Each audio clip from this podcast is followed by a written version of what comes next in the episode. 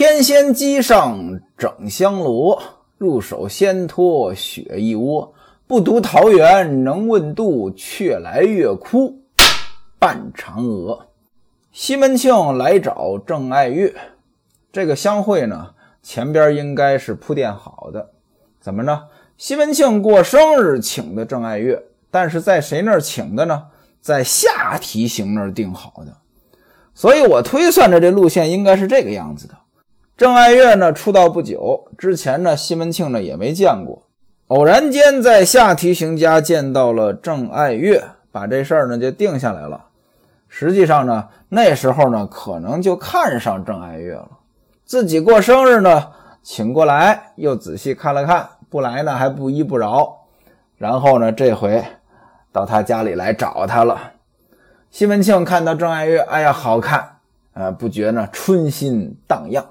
丫鬟把茶端上来了。郑爱月呢，端起一杯茶，递给西门庆，自己还有姐姐郑爱香两个人呢，也各端起一盅茶来，陪着西门庆喝茶。这喝完茶，第一道工序就完了，请西门庆宽去外衣，到房里坐。这就不是在客厅了，到里间屋了。西门庆把戴安叫上来。把自己的外衣呢给脱下去，搭在椅子上，然后呢就进了郑爱月的卧房当中。这里边的摆设呀、铺的盖的呀，当然也是很豪华的了。而且呢，异香袭人。哪来的异香呀？过去都讲究这个点香，有这个四大雅事：焚香就是烧香，品茗喝茶。另外两个呢，插花和挂画，那这里边当然有这个香味了。郑爱月的卧房极其清雅，真所谓神仙洞府，人迹不可到者也。神仙住的地方，大伙在里边正聊天呢，丫鬟呢过来放桌子上菜。原文写呢，摆下了许多的精致菜蔬，先吃荷花细饼，这怎么吃呢？就是一块饼，然后呢，弄点肉丝儿一卷，有点像这个春饼吧。郑爱月呢，亲手卷了这么一卷儿，放在小泥金碟儿内，递给西门庆吃。各位，您看多讲究啊！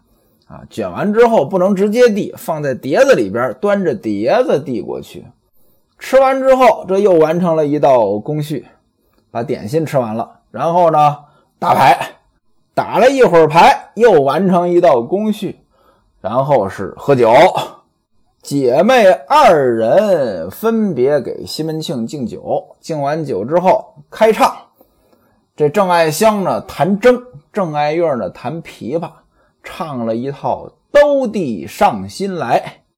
这是一首歌，这首歌呢听这名字呢，应该是个情歌吧，唱的挺好听。唱完之后，坐下开始摇骰子。酒喝的差不多了，郑爱香呢说：“我要换衣服。”她出去了，说是换衣服，就是找个借口出去了。此时房中就只有郑爱月还有西门庆了。您看，为了见这个青楼女子，前边是多少道工序，这才有二人相处的时间。二人世界了。西门庆呢，从袖子当中取出一块手绢来，打开之后，里边有个小盒。郑爱月以为里边呢是香茶，伸手呢就要把这盒子打开。西门庆说：“不是香茶，这是我吃的补药。我的香茶呢不放在盒子里边，我只用纸包着。”于是呢，从袖子当中取出一包香茶桂花饼，递给他。原文写呢，郑爱月不信，这不信什么呢？我也没琢磨明白，还是说这不信就是没完没了的意思？反正呢，郑爱月呢，伸手呢到西门庆的袖子里边掏。古人这个袖子里边都是装东西的，里边有个兜，掏出一个紫皱纱的汗巾，一块手绢。上边呢拴着一副剪金挑牙，什么叫挑牙？就是牙签儿。郑爱月呢拿在手中呢看，好看，说：“我看桂姐和吴银姐都拿着这样的汗巾，原来是你给她的。”西门庆说：“这是我从扬州船上带来的，除了我，谁还有这个东西啊？你若是喜欢，给你吧。赶明儿呢，再送一副给你姐姐。”说这话，西门庆呢，就着杯里的酒，就把那个药吃了。那位说：“这什么药呀？还用细说吗？胡僧药啊！”一把搂过郑爱月，两个人呢，这就亲上了。西门庆又伸手过去摸她的香乳，紧紧就就赛麻圆滑腻。麻圆是什么？就是麻球。说这个东西呢，像麻球一样滑腻。这麻球怎么会滑腻呢？麻球不是表面一层芝麻吗？这个比喻不怎么样。摸着摸着呢，把衣服扯开看，白乎乎，犹如莹玉一般。摸了一会儿，这感觉呢就上来了，银心折起，腰间那花突然而兴，把这裤带就解开了。让郑爱月呢拿手摸，郑爱月一看着，好家伙，太大了，吓得郑爱月呢直吐舌头，双手搂着西门庆的脖子说：“我的亲亲啊，咱们俩今天第一回，你呢将就将就我，只放半截进去。如果你都放进去，我可就死了。你这肯定是吃药的结果，不然的话，天生的怎么可能又红又大呀？”这太吓人了。西门庆说：“我的儿啊，你下去替我品一品，品一品就是用嘴。”郑爱月说：“你急什么呀？以后的日子多着呢呀。今天咱们俩第一次还不熟，等将来呢，我再替你品。”这算是委婉的拒绝了西门庆。西门庆一听呢，这就要跟他呢办正事儿。郑爱月说：“你还喝不喝酒了？”西门庆说：“不喝了，咱们睡吧。”郑爱月把丫头叫上来，先把桌子抬到一边去，再让丫头呢给西门庆脱靴子。郑爱月自己呢到后边去更衣早聘。西门庆脱靴子的时候呢，赏了丫头一块银子。各位您看啊，到这儿还得花钱。西门庆啊上了床，往这一躺。香呢点好了，不大一会儿呢，这郑爱月呢也洗好了，问西门庆喝茶不喝？西门庆说不喝，然后门这么就关上了，把这个床帐子呢也放下来，两个人宽衣解带上床，两个人枕上鸳鸯被中西翅，西翅也是一种鸟啊，也是一对一对的，也有人呢管这个西翅呢叫紫鸳鸯。到了床上，西门庆一看呢，肌肤纤细，聘净无毛，犹如白面蒸饼一般，是柔嫩可爱。另外呢，腰细，原文写未盈一拘。什么叫一拘？您看啊，这两只手用这个食指和拇指组成一个圆啊，这就是一拘。拿我们老家的话，一掐子。就说他这个腰呢，不到这么一拘，那就是很细了嘛。过去呢讲究这女人的腰细为美，其实现在也讲究，不是之前流行过那个什么 A 四腰嘛？说这腰呢还没有这 A 四指宽。西门庆呢对郑爱月的身体呢很满意，原文写成为软玉温香，千金难买。于是呢把他这个两条。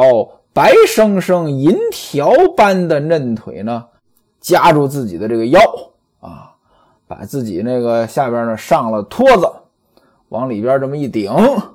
西门庆这个确实太大了，在这儿试了半天，方才莫棱。郑爱月呢那忍着，眉头皱着啊，确实呢可能，哎呀，这个不太好受。当然了，这是受过专业训练的，到底是真不好受呢，还是装出来的，我就不得而知了。呃，眼睛迷离，低声说道：“今日你就饶了郑爱月吧。”西门庆一听这话，更来劲儿了。原文写呢：“四行抽送，不胜欢愉。”俩人玩得很开心，玩到了三更时分，西门庆这才回家。转过天来，西门庆到衙门当中上班吴月娘、孟玉楼、潘金莲、李娇儿在上房当中呢坐着。戴安进来上房取尺头匣，往下提刑家呢送生日礼物。尺头就是布匹，那肯定是包好的这个布匹当礼物呀，给下提刑过生日。吴月娘问戴安：“你爹昨天坐着轿子去谁家了？到谁家喝酒去了？怎么喝得这么晚才回家？是不是又到韩道国他们家找他老婆去了？”原来他整天就是瞒着我，背地里干这种事儿。各位您看啊，吴月娘什么都知道。戴安说：“不是，韩道国回来了，爹怎么好去呀？”吴月娘说：“不是那里，那是哪儿啊？”戴安呢，不能说呀，就在那笑，把这个匣子，匣子就是盒子呀，拿走送礼去了。潘金莲说：“大姐姐。”你问他，他怎么敢说呀？我听说满小厮昨天也跟着一起去了。满小厮是谁呀？满，过去呢管南方人叫满。满小厮那准是南方的小厮呀。谁呀？春红呗。春红是扬州苗员外送的呀，那是南方人。哎，我听说满小厮昨天也跟着去了。你问他不就行了吗？于是把春红叫到跟前。潘金莲问。昨天你跟了你爹的轿子出去，到谁家喝酒去了？你说实话呢，还则罢了；不实说，今天大娘就要打你。春红一听就跪下了，说：“娘休打小的，小的说就是了。我跟着戴安还有秦童哥，我们三个啊，跟着爹呢，从一座大门楼进去，转了几条街巷。”到了一户人家，只有半截门，都用锯齿儿镶了。半截门，这咱们之前说过了。过去妓院的就是半截门，都用锯齿儿镶了，是什么意思呢？这我也不太清楚。那可能是这个门的边缘，它并不是一条直线，他像锯齿一样。春红说：“门里立着个娘娘，娘娘就是姑娘，打扮得花枝招展的。”潘金莲一听就笑了，说：“你这孩子，哎，你这也太没见过世面了。半扇门不就是妓院吗？你也不认识，还管粉头叫娘娘。”潘金莲又问：“说那个娘娘长什么样子？你认识不认识？”春红说：“我不认识。他们呢，也像各位娘一样，头上戴着这个甲壳。这甲壳是什么呢？就是嫡妓啊。我们到里边之后呢。”一个白头发的阿婆出来，给爹呢行了个礼，啊，到后边呢，又有一位年轻的小娘娘出来，不戴这个甲壳，长得是瓜子脸，这嘴唇呢涂的挺红的，陪着爹呢喝酒。潘金莲说：“那你们几个在哪里呀？”春红说了：“我和戴安还有秦童哥呢，就在这阿婆的房里。”我们在那儿呢，喝酒吃肉兜子。什么叫肉兜子？把肉装兜子里边，就是肉馅的饼。这一番话说出来呢，吴月娘和孟玉楼呢笑得不行了，就问说：“那你认不认识他们？”春红说：“那个人好像在咱们家唱过。”孟玉楼笑了：“那我估计着就是李桂姐了。”吴月娘说：“哦，原来去他们家了。”李娇儿说：“我们家没有半门子。”潘金莲说：“估计是你家新安了半门子。”您看啊，到最后呢也没猜着。西门庆回家，然后呢又出门了，去下提刑家拜寿去了。话说潘金莲在房中呢养了一只猫，白狮子猫，浑身纯白，但是脑门上还有这个后背。有一道黑，这猫叫什么呢？雪里送炭，又叫雪狮子。这猫呢挺灵，你让它把手绢叼过来，把这个扇子叼过来，哎，都能叼过来，通人性。我怎么听着像一只狗啊？反正原文呢写的是猫。西门庆不在潘金莲房中的时候呢，晚上潘金莲就抱着猫睡，这猫呢也不往这个衣服上撒尿拉屎，哎，叫它它就来，让它走呢它就走。潘金莲管它叫血贼。潘金莲对这个猫呢不错，不给它吃什么牛肝啊、干鱼呀这些不吃，只吃生肉，养的呢特别肥壮。毛内可藏一鸡蛋，这什么意思呢？这毛呢，你把它放一个鸡蛋放在它身上，这毛呢能盖住，说明毛呢也挺长。潘金莲很喜欢它，终日在房中呢用红绢裹肉，令猫扑而抓食。什么意思？拿着红布包着肉，把这红布扔出去，猫它吃肉呀，过去扑这块肉。话说这么一天，西门官哥呢不舒服啊，这孩子老生病。刘婆子呢给他开了药，吃了几天呢，感觉好了一些。李瓶儿给这孩子呢穿上了一件红缎子衫，放在外间的炕上玩迎春看着，奶妈在旁边呢吃饭。结果呢，这雪狮子来了，看见了这孩子。各位，您想呀，雪狮子平时呢，看见红布包着肉呢，都上去扑。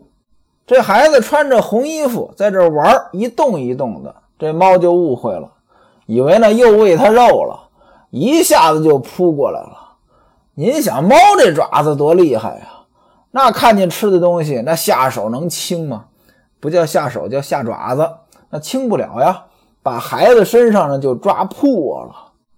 孩子咕的一声，倒咽了一口气，就没动静了，手脚抽搐。奶妈呢正吃饭呢，赶紧丢下饭碗，把孩子抱在怀中。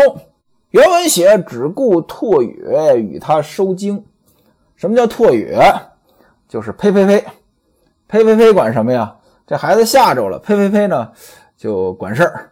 那位说管什么事儿啊？什么事儿都不管。但是呢。这古人有这个讲究，今天也有这个讲究啊！说错话了，赶快呸呸呸！这就好像这事儿呢就没事了。哎，收惊他不吓着了吗？呸呸呸呢就吓不着了，就这个意思。这猫呢还不依不饶，还要过来抓孩子，被迎春呢给打出去了。奶妈如意呢本来以为哄一哄这孩子呢也就好了，可能呢以前这孩子也抽搐过。以为呢没多大事儿，结果这次不一样了，一阵儿一阵儿一阵儿一阵儿的就这么抽不停，赶紧让迎春到后边把李瓶儿叫过来，说孩子不好了啊，在这儿抽搐了，您赶紧过来。李瓶儿一听说孩子有事儿，那他能不难受吗？赶紧就来了。吴月娘一闻此言也慌了呀，两步并作一步也来到房中。只见这孩子呢，一边抽搐，一边那两只眼呢往上翻，连黑眼珠都看不见了，口中吐白沫，这嘴里还发出那种像小鸡儿叫的声音。您想，当妈的看见孩子这样了，那能受得了吗？把孩子抱过来，脸都贴到孩子的脸上了，就哭了。我的孩子呀，刚才我出去的时候还好好的，怎么这么快就抽搐起来了呢？迎春和奶妈就把刚才的事这么一说，哎，猫来了，五娘房里的猫怎么着？李瓶儿哭得更厉害了。李瓶儿一听说跟潘金莲有关系，那哭的就更难受了。哎呀，我的孩子呀，你一直不招长辈待见，这里边的长辈特指潘金莲了呀。现而今，你恐怕躲不过这一劫了呀！吴月娘一听呢，没说话，让人把潘金莲叫过来了，问他：“你屋里的猫吓着了孩子？”潘金莲说：“谁说的？”吴月娘说：“奶妈和迎春说的。”潘金莲当时就翻脸了：“你们这老婆子的臭嘴！我的猫在屋里好好卧着呢，不信去看呀。”怎么把孩子吓着？这责任赖到我这儿了？哦，柿子单捡软的捏，你以为我这儿好欺负是怎么着？吴月娘也问说：“他的猫怎么来这屋了？迎春说：“经常来呀。”哎，这句话反倒让潘金莲抓住了。那经常来，怎么之前不抓孩子呀？怎么就单今天抓呢？你这丫头怎么也跟她一样呀？这她指的是奶妈，这瞪眼说瞎话呀！我告诉你们啊，别把事儿做绝了，别欺负我这个没本事的。说这话一生气走了。您看啊，到什么时候耍混也有市场？哎，我就不跟你讲理。书中暗表，自从李瓶儿有了这个孩子，西门庆呢对李瓶儿是百依百顺，李瓶儿要一个，西门庆给十个，所以潘金莲呢是故意的驯养了这只猫，就想让这只猫害死这孩子。您看，要不怎么不正经喂猫，反而用这个红布包着肉啊？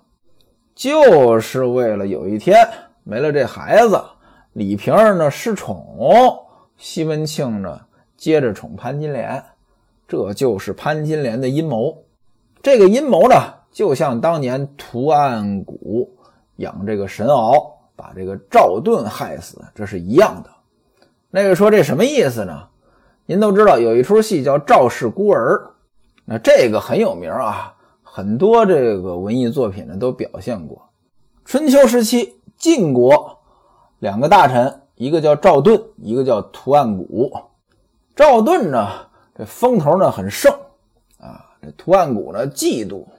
西戎国给晋国呢进贡了一只这个神獒犬，应该就是类似于藏獒这样的东西吧，巨型犬。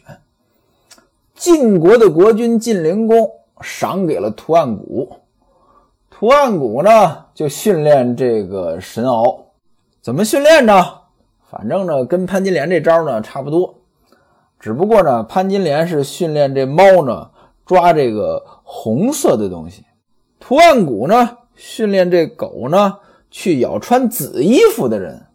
训练好之后，图案谷呢就跟这晋灵公说了：“您赏给我的这个狗呢可厉害了，能够辨别忠奸。”忠臣和奸臣啊，他看见奸臣啊，他就咬。这晋灵公一听呢，哎，厉害啊，展示展示呗。于是呢，开会把臣子们都叫来。这屠岸贾呢，就把这个神獒，就这只大狗啊，给带上来了。在这之前，屠岸贾呢，已经把这狗呢饿了好几天了。狗呢，饿的眼睛都绿了，一上来。看见这个赵盾了，穿着紫色衣服，我估计这赵盾这官服就是紫色的，把赵盾当成好吃的了，上去就咬。晋灵公呢，本来呢也没太当回事儿，就当个乐看，哪曾想到这狗这么猛呀，而且咬的是赵盾呀，逮着赵盾咬啊，赵盾都跑出去了。晋灵公吓了一跳。说这赵盾不可能是奸臣啊！快把这狗给收回来吧。屠岸贾那儿还装蒜呢，说赵盾都已经畏罪潜逃了，您这不能自个儿骗自个儿啊！赵盾就是欺君犯上的恶人，应该灭门才对啊！晋灵公呢也真听话啊，真把赵盾他们全家给抄斩了。赵家呢有个孩子刚出生，这孩子被人救下来了。他们家呢有个门客叫程婴，程婴呢把这孩子偷偷带走了，后来被人追杀，程婴呢拿自己的孩子换了赵家这孩子，这就是赵氏孤儿。后来这孩子长大了，给全家呢报仇雪恨，把屠岸贾呢给弄死了，就这么个故事啊，大概就是这么个情节，但是故事写的很精彩。包括呢，后来这个赵氏孤儿呢，一开始呢还认这个屠岸贾当干爹，图案谷也不知道这孩子是自己仇人的孩子，这孩子呢也不知道图案谷是自己仇人，啊，后来呢真相大白之后，这孩子呢把图案谷给弄死了，故事呢是跌宕起伏，写的很精彩。当然了，我觉得呢这是编出来的。真实的历史应该不是这个样子，《史记》当中呢对这一段是有记载的，这里边呢没有那只大狗的事儿，也没有程婴拿自个儿这孩子把那孩子换了的这个事儿。《史记》当中只是说找了一个孩子换了一下，没说是程婴的孩子，也没有后边这孩子又拜图案谷当干爹的这个事儿，没有，这些都没有。在赵氏孤儿的故事当中，那图案谷是个大奸臣、大坏人，赵氏呢满门忠烈。真实的历史呢也未必如此，况且历史是胜利者书写的呀，对吧？赵氏孤儿后来长大之后，又是一波势力啊！直到后面韩赵魏三家分晋，那赵国那不就是赵氏孤儿的后代吗？那历史的记载肯定是偏向赵家的，对不对？潘金莲完全按照赵氏孤儿这个故事当中的逻辑训了一只猫出来，这叫什么呀？仙鹤顶上红，黄蜂尾上针。二者皆不毒，最毒妇人心啊！欲知这孩子性命如何，咱们下回书再说。